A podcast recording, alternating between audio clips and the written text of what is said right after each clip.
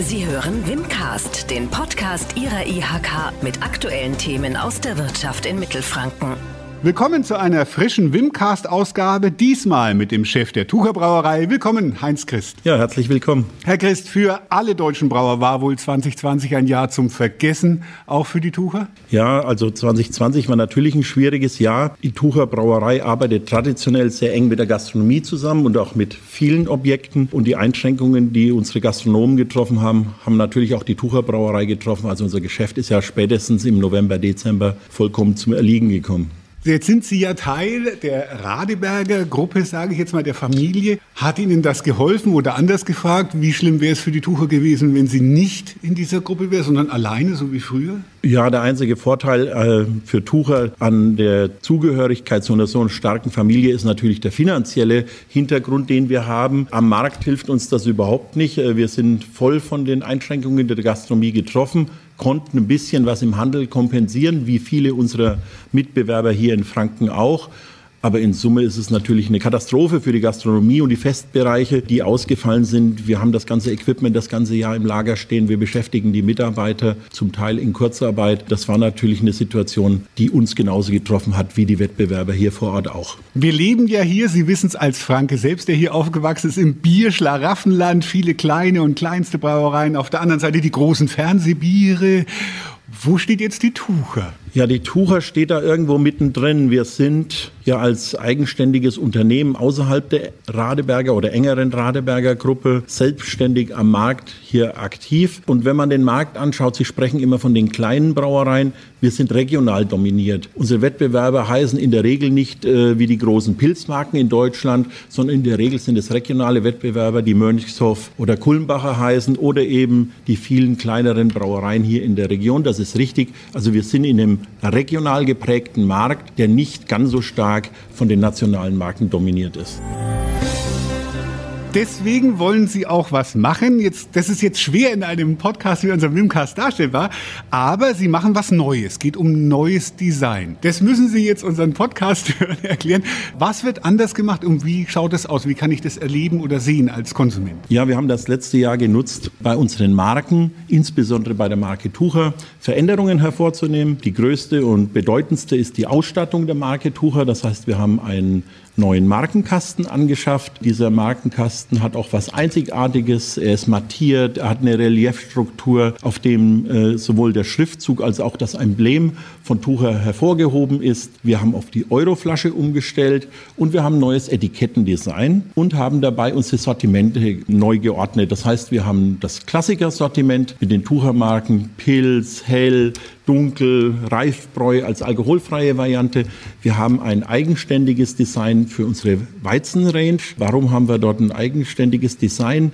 Weil wir dort eine einzigartige Geschichte haben, nämlich das Nürnberger Weizenbräuhaus, das königlich bayerische mit Auszeichnung. Und das spiegelt sich jetzt auch auf den Etiketten wieder. Die bayerischen Löwen strahlen neben dem Markenschriftzug und der Sortimentsbezeichnung. Und wir haben noch das dritte Sortiment unserer Holzfass-Spezialität, nämlich das Original Nürnberger Rotbier, original aus dem Holzfass äh, gereift. Das ist einzigartig in Deutschland und deswegen hat das eine eigene Ausstattung. Und somit haben wir unser komplettes Sortiment in einem neuen Design, alles in der Euroflasche überarbeitet und gehen jetzt ab März mit dieser neuen Ausstattung in den Markt. Große Diskussion. Der Moor um den Moor. Balsen will sogar den Afrika-Keks umbenennen.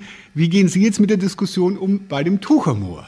Wir haben ja unsere Lösung mit äh, der neuen Ausstattung gefunden. Natürlich hatte das Symbol das Ansehen eines Moors, aber es handelt sich letztendlich um den heiligen Mauritius aus dem Familienwappen der Familie von Tucher. Und es war uns wahnsinnig wichtig, dieses Symbol auch weiter zu pflegen. Natürlich haben auch wir Diskussionen geführt, wie andere Unternehmen und Brauereien auch. Wir haben den heiligen Mauritius in unserem Wappen erhalten haben ihn aber so gestaltet, dass er dem Betrachter so viel Spielraum lässt für Interpretation und dass wir hoffentlich niemanden damit verletzen oder anstößig sind, sondern wir haben ein Symbol, das seit 1855 im Wappen der Tucher Brauerei ist und das wir auch mit Stolz weitertragen und wir haben das in eine Münze eingebettet und glauben, dass wir dort eine vernünftige Darstellung haben. Zu sehen bleibt es meistens hier bei uns in der Metropolregion, bis auf das Weizen. Das kann man in ganz Deutschland kaufen. Warum? Was ist die Idee dahinter und warum nur das Weizen, sage ich mal? Beim Weizen ist die Idee relativ einfach. Wir haben eine gewisse Einzigartigkeit mit der Auszeichnung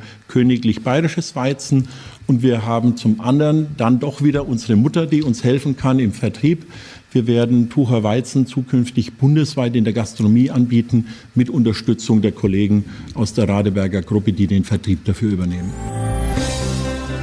Bier braucht Zeit. Wir haben jetzt Februar, März. Was denken Sie denn oder wie machen Sie denn das, wenn jetzt dann irgendwann wieder vielleicht alles auf ist? Sie müssen ja dann auch Bier da haben, wenn die Biergärten aufhaben und so weiter. Brauchen Sie jetzt schon? Warten Sie noch? Wie macht man das? Also natürlich haben wir unsere Produktion nicht eingestellt, sondern nur angepasst. Wir verkaufen ja Flaschenbier. Es ist ja nicht so, dass wir keine Produktion haben. Wir mussten natürlich das Thema Fassbier nach unten fahren und die Produktion reduzieren. Das haben wir aber weitgehend dadurch aufgefangen, dass wir im Flaschenbierbereich mehr verkaufen. Wir haben auch in Produktion Produktion und Abfüllung bisher keine Kurzarbeit benötigt. Das war ausschließlich im Vertrieb Gastronomie und im Festebereich der Fall. Das kriegen wir gut kompensiert. Das ist auch bei den Bieren, die standardmäßig angeboten werden, nicht so schwierig. Schwieriger ist dann schon die Frage, brauche ich ein besonderes Festbier? Findet die Veranstaltung statt? Das müssen wir jetzt bald wissen. Wie wird sich der Sommer entwickeln? Wird es Volksfeste, wird es Kirchwein geben? Äh, wenn dann besondere Festbiere eingebraut werden, dann müssen wir das natürlich rechtzeitig wissen und disponieren.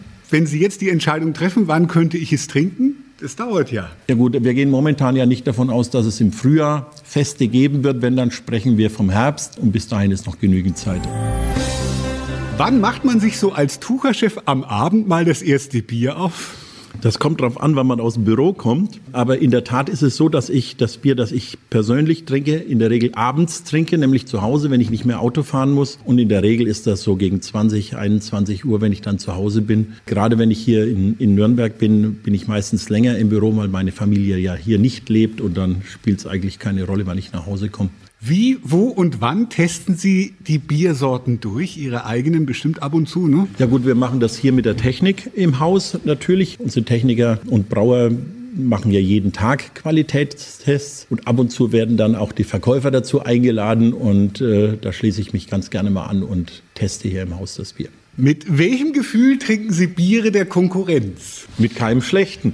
Das ist ja ganz normal. Aus vielerlei Anlässen kommt man äh, entweder in Gastronomie oder zu Veranstaltungen, wo natürlich auch Wettbewerbsprodukte angeboten werden oder wo man auch den einen oder anderen Kollegen trifft und selbstverständlich stößt man auch mit dem Kollegen mit dessen Bier mal gerne an. Alle Münchner sind immer stolz auf Münchner Bier. Warum sind Ihrer Meinung nach die Nürnberger nicht stolz auf Nürnberger Bier? Das würde ich grundsätzlich so nicht sagen. Die Frage äh, ist eher, ob die Nürnberger Biere beim Verbraucher überhaupt so durchdringen. München hat natürlich über ein Oktoberfest, über die Gasthäuser, die die Brauereien anbieten, ich sag's mal, dieses Regionalität schon über Jahrzehnte gepflegt und gehegt. Das haben wir vielleicht nicht so getan wie viele andere Regionen auch. Also dieses Bewusstsein zu dem regionalen Bier, das sich dann eventuell auch in so einem Oktoberfest ausdrückt, das ist in Nürnberg nicht so stark ausgeprägt. Dankeschön an Heinz Christ, Chef der Tucherbrauerei, dass Sie sich Zeit für unseren Wimcast genommen haben. Ja, sehr gerne. Vielen Dank. Das war Wimcast, der Podcast der Industrie- und Handelskammer Nürnberg für Mittelfranken.